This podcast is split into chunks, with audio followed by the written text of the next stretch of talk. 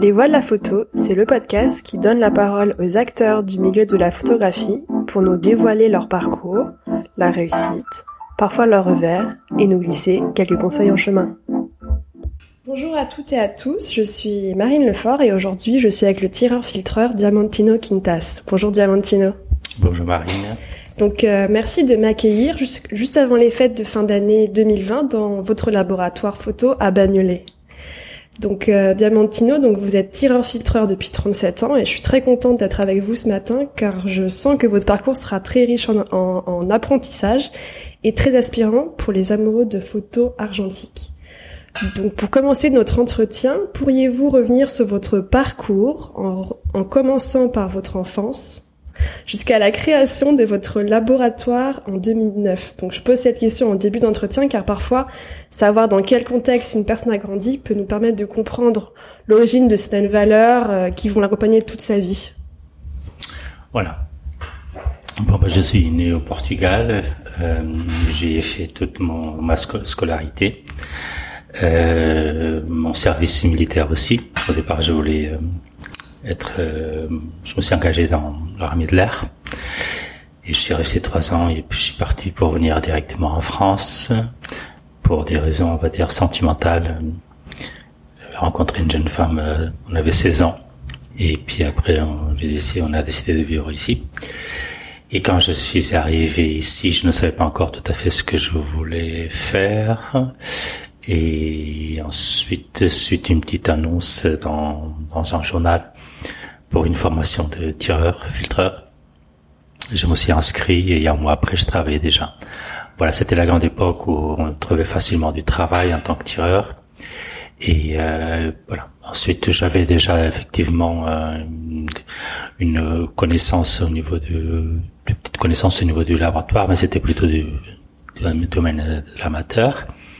Et euh, parce que vous aviez de la famille, ou vous aviez des proches qui vous avaient montré? Quand j'étais à l'armée, puis euh, essentiellement où j'aidais j'aidais mon le photographe de la base, je l'ai aidé à faire des, des photos d'identité tout ça. Et, euh, et après donc j'ai j'ai commencé en fait euh, comme apprenti, j'avais j'avais 23 ans, j'avais commencé comme apprenti ici. Euh, je trouvais de travail, mais comme apprenti. Et ensuite, j'ai fait tout mon parcours jusqu'à aujourd'hui.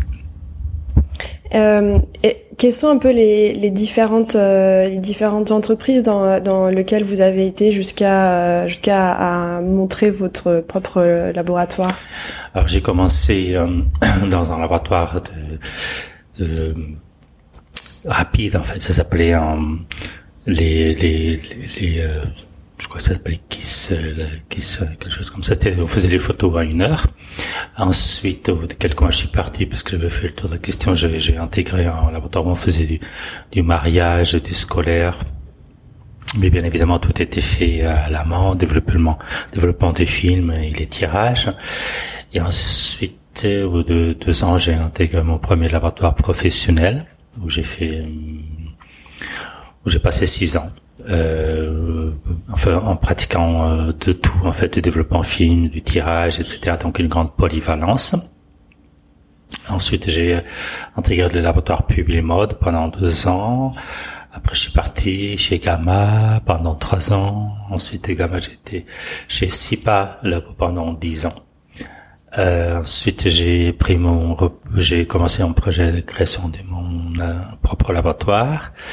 Euh, j'ai mis de côté pour retourner chez Gamma, chez Publimode pendant quatre ans. Et a la fermeture de Publimode de Redora Sicile. J'ai repris de nouveau mon projet et pendant deux ans. Et au bout de deux ans, j'ai j'ai trouvé un espace et j'ai c'était en 2009 et j'ai créé donc j'ai pu enfin construire mon propre atelier. Et en 2019, euh, début de 2019, il a fallu euh, déménager et, et, euh, et aujourd'hui nous sommes à Bagnolet.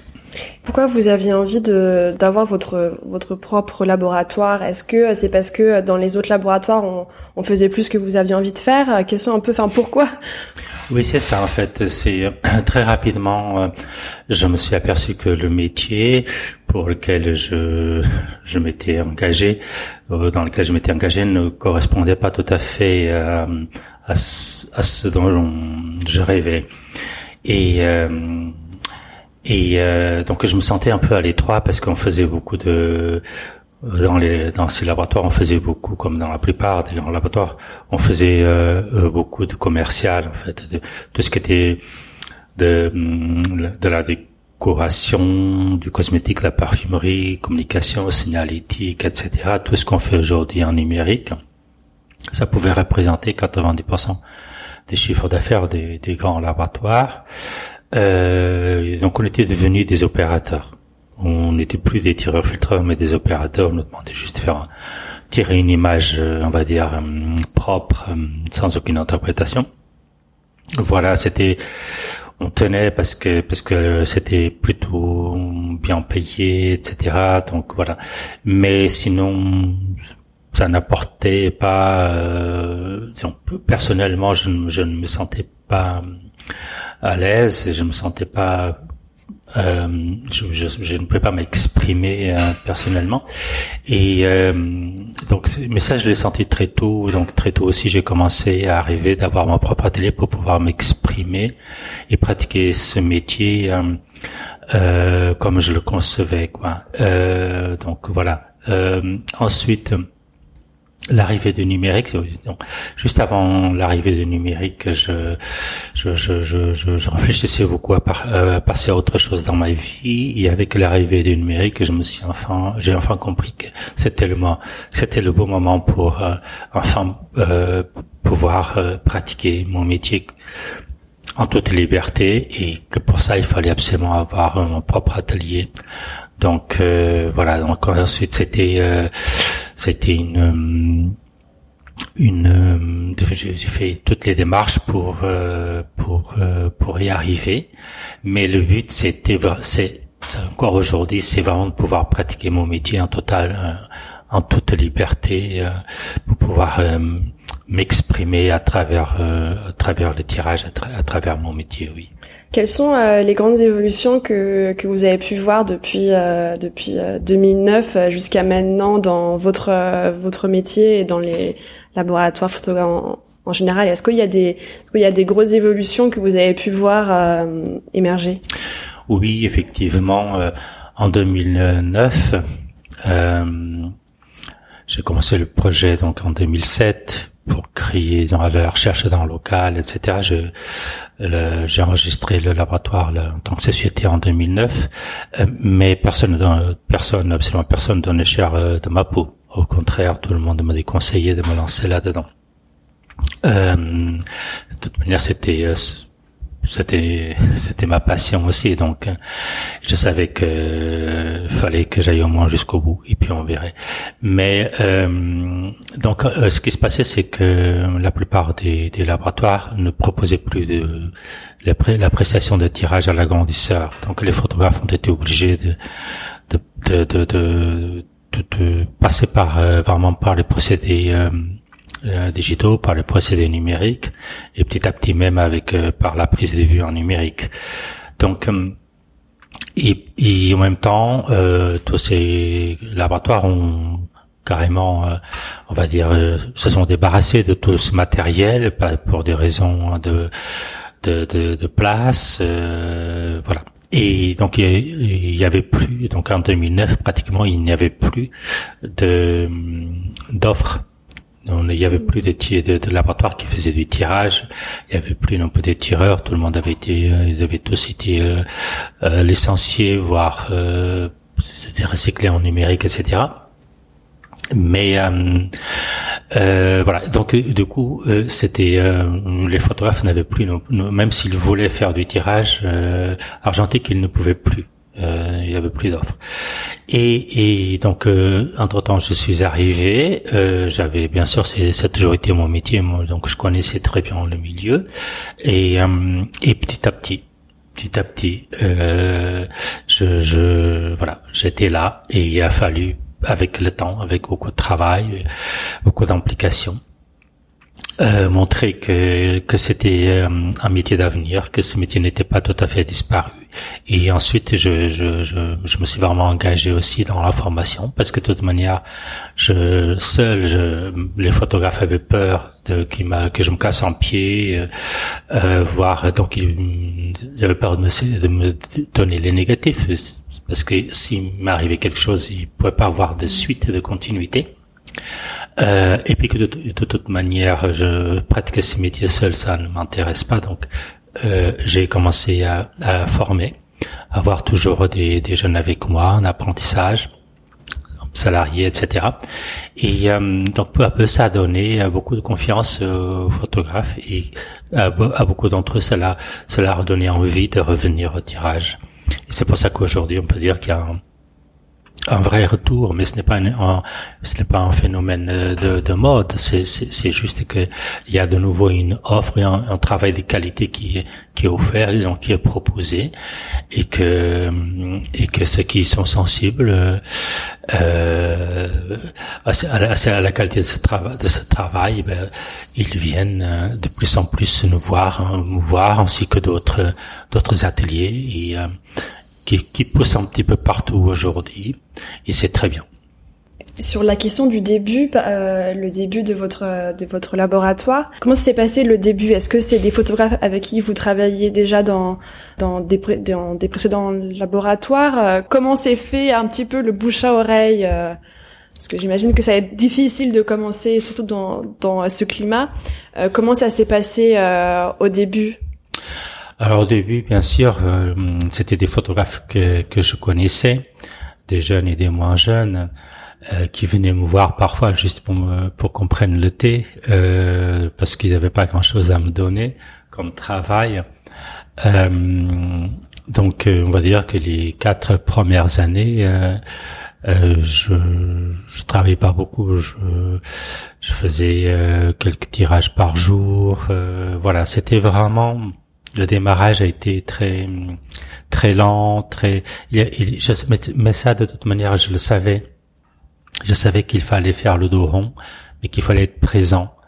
Euh, et qu'il fallait euh, que qu'il fallait vraiment euh, voilà j'ai invité des, des photographes des amis tout ça à venir euh, prendre le café prendre le thé parce que pour leur montrer l'atelier pour leur dire que si voilà même si beaucoup étaient déjà passés au numérique, mais euh, voilà. Donc c'était c'était un, on va dire, je je, je continue à, j'ai semé beaucoup beaucoup semé, je sème encore aujourd'hui.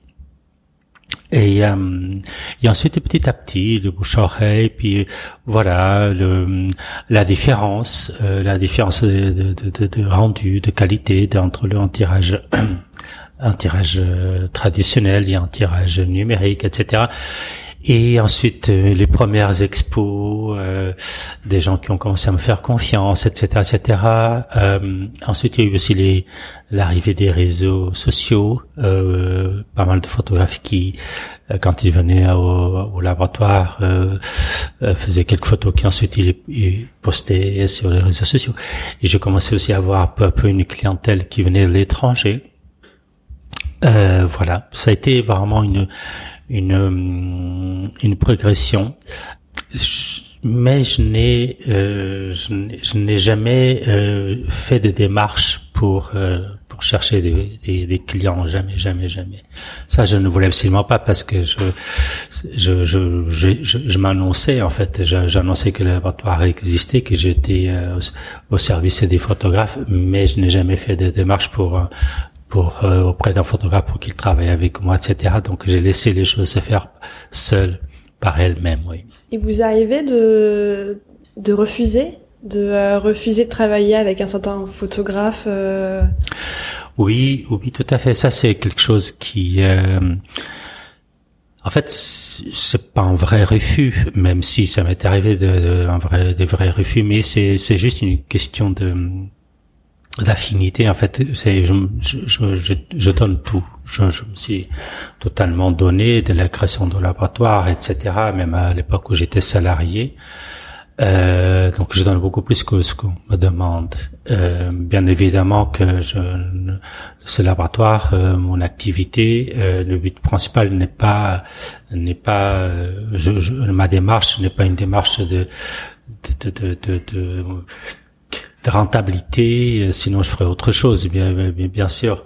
Euh, mais euh, donc c'est aussi une, une, implication dans un métier. C'est un métier que je considère un métier magnifique où, où euh, pour, aller très très haut, il faut euh, le prendre et en tout il faut il faut prendre nos photographes, nos clients comme des rencontres. Euh, si euh, la personne que j'ai que j'ai en face de moi ne correspond pas à l'esprit, on n'est pas dans le même esprit, on n'a pas un minimum de feeling, je vais pas travailler parce que je vais juste faire un travail techniquement irreprochable, mais je mettrai pas plus parce que parce que le plus c'est c'est c'est c'est la relation avec euh, donc je vais voilà. Donc si c'est pour travailler dans ces conditions ça ne m'intéresse absolument pas donc euh, voilà, donc très rapidement lors d'une première, euh, euh, ça peut être même par téléphone, un, premier entretien par téléphone, on voit si le courant passe et bien évidemment si au bout d'une fois, deux fois, si on voilà, si on sent que et à ce moment-là, je, je montre mon, mon, désintérêt pour pour continuer à travailler. Voilà, donc ça ça se passe comme ça. Ça m'intéresse pas de travailler pour des personnalités de, de la photographie euh, euh, parce que ce sont des personnes connues. Je travaille, je donne, je m'implique autant pour un amateur que pour quelqu'un de très connu. Donc pour moi, c'est la personnalité de la personne qui m'intéresse le plus que que sa renommée. Euh. Est-ce qu'on pourrait juste revenir sur sur le déroulé d'une commande? Donc par exemple jusqu'à la première rencontre, donc par exemple l'appel téléphonique d'un d'un photographe ou euh, d'une galerie jusqu'à la livraison entre guillemets de, du tirage. Est-ce qu'on, est-ce que vous pourriez juste euh, nous expliquer pour les personnes qui savent pas exactement euh, comment ça se passe, quelles sont quelles sont les étapes et à peu enfin à peu près parce que j'imagine c'est différent pour chaque tirage et etc. Mais juste pour voilà juste pour avoir une idée aussi du déroulé. Alors, euh, c'est très rare, c'est vraiment très très rare qu'on fasse, euh, qu'on travaille pour un photographe sans le connaître. Euh, ça arrive dans qu'il nous envoie quelqu'un qui vraiment ne peut pas venir jusqu'à nous et qui nous envoie euh, leur euh, c'est négatif par par par la poste, etc. Que ce soit de France ou d'étranger. Mais sinon, un premier contact par téléphone, ensuite on prend toujours un rendez-vous euh, pour euh, faire connaissance et visiter l'atelier. Et on commence à parler. Donc et, et, là, on voit si, si, le courant passe ou pas. Et ensuite, euh, généralement, le, en tout cas le premier, la première euh, premier rendez-vous de travail, euh, le photographe est présent. Il passe avec nous une matinée, disons une demi-journée ou une journée ou plusieurs jours.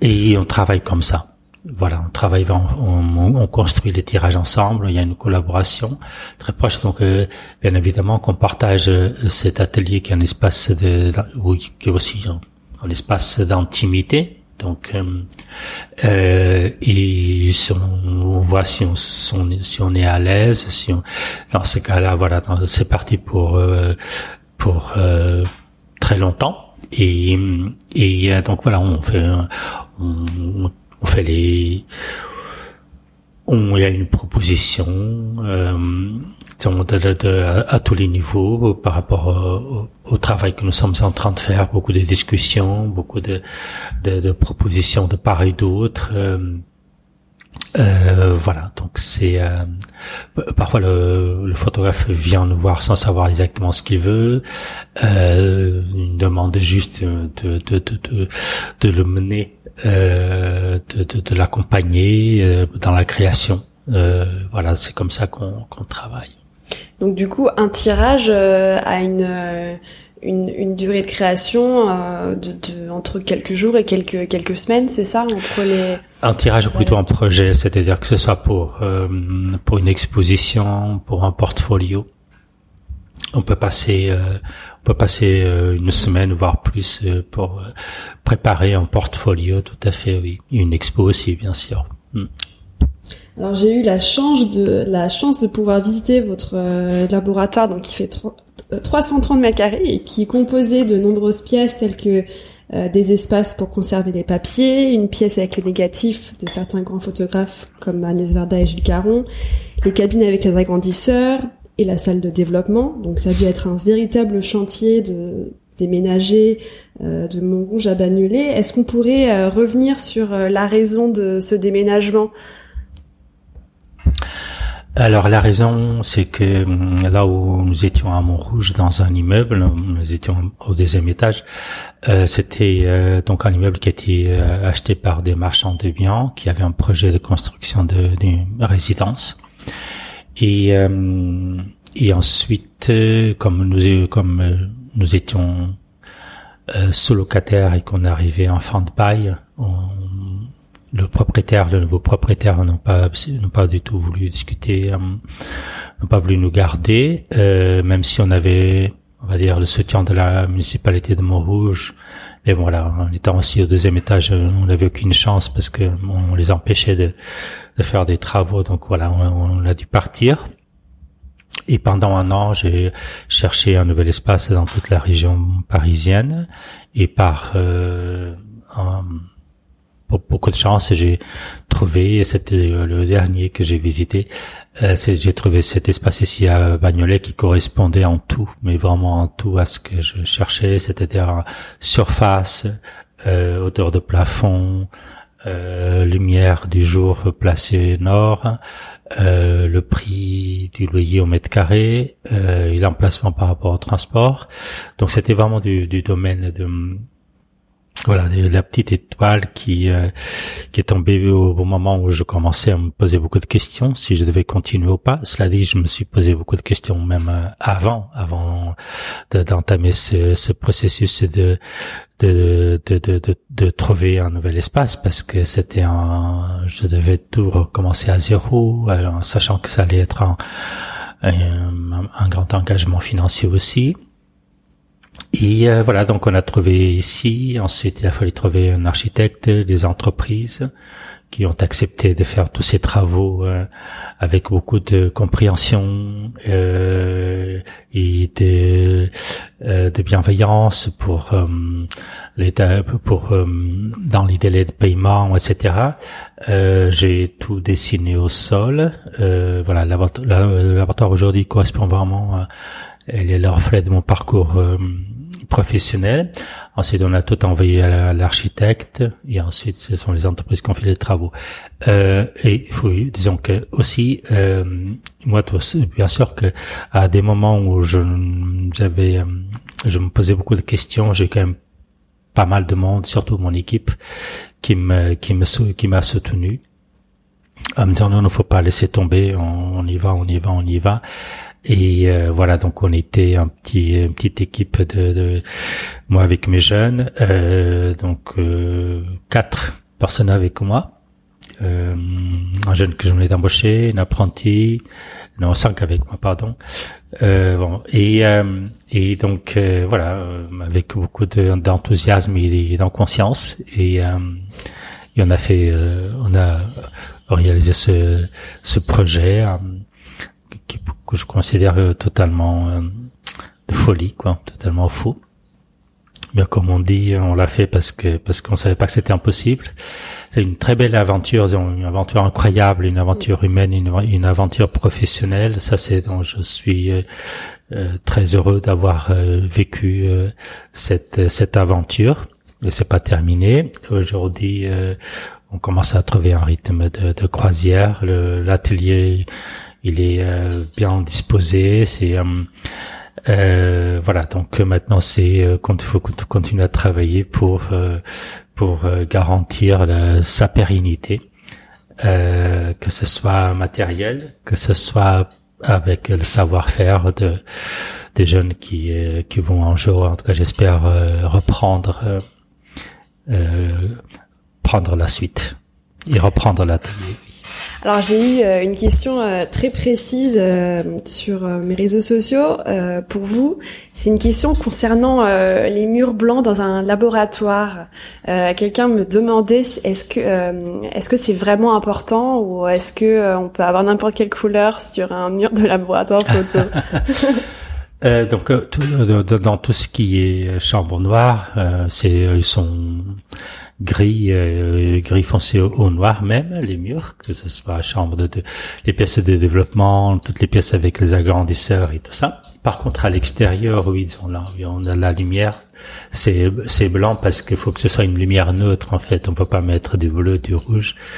Euh, déjà, c'est pareil, la lumière du jour qui rentre. C'est pour ça que la lumière idéale, c'est la lumière du, une lumière, euh, que ce soit les fenêtres euh, ou les baies vitrées soient placées au nord, parce que c'est une lumière beaucoup plus constante que si c'est sud-ouest, où là, la, lumière est en train de changer tout le temps, et du coup, ça, on va avoir une grande difficulté pour corriger euh, surtout les, les, tirages couleurs, euh, pour, pour corriger, donc pour filtrer. Euh, c'est pour ça qu'il faut euh, une neutralité, neutralité au niveau de la lumière et que les murs doivent être blancs parce que euh, ça ne dégage pas de couleur par la réflexion. Donc les murs dans l'atelier de travail doivent être blancs. J'ai une, une, question sur sur le parc, sur votre parcours. Qu'est-ce que vous avez trouvé qu'est-ce que vous trouvez encore au quotidien le plus difficile? Est-ce que c'est euh, est-ce que c'est de, de, de, trouver des commandes? Est-ce que euh, c'est euh, je, je, sais pas la difficulté d'être parfois seul Enfin voilà, enfin quelles sont un peu pour vous les difficultés de votre métier? Alors la principale difficulté, comme pour moi personnellement, comme pour d'autres artisans, c'est c'est la gestion. C'est la gestion parce que euh, voilà parce que je suis surtout passionné par euh, par mon métier. Euh, c'est pour ça que que j'ai euh, que j'ai créé l'atelier. Mais pour pouvoir le pratiquer à ce niveau-là, il faut être en entreprise bien évidemment et qu'ensuite il faut aussi gérer. Donc c'est une activité, c'est une, une tâche qui qui prend beaucoup de temps, beaucoup d'énergie euh, et que on, se dit voilà j'ai écrit tout ça et puis je me retrouve à passer énormément de temps à, gérer à tout gérer. Une entreprise c'est c'est c'est pas juste la comptabilité ou juste faire les factures ou payer des factures. Non c'est c'est 50 000 choses diverses et variées euh, qui peuvent vous prendre euh, énormément d'énergie, un petit souci quelconque administratif ou tout. Bon, bref, c'est c'est quand même beaucoup beaucoup de beaucoup de, de, d'inattendus. Vous avez beau essayer d'avoir la maîtrise sur tout ce côté-là de, de, de, de, votre activité, mais euh, chaque fois, il y a toujours quelque chose qui arrive qui va vous faire perdre une journée.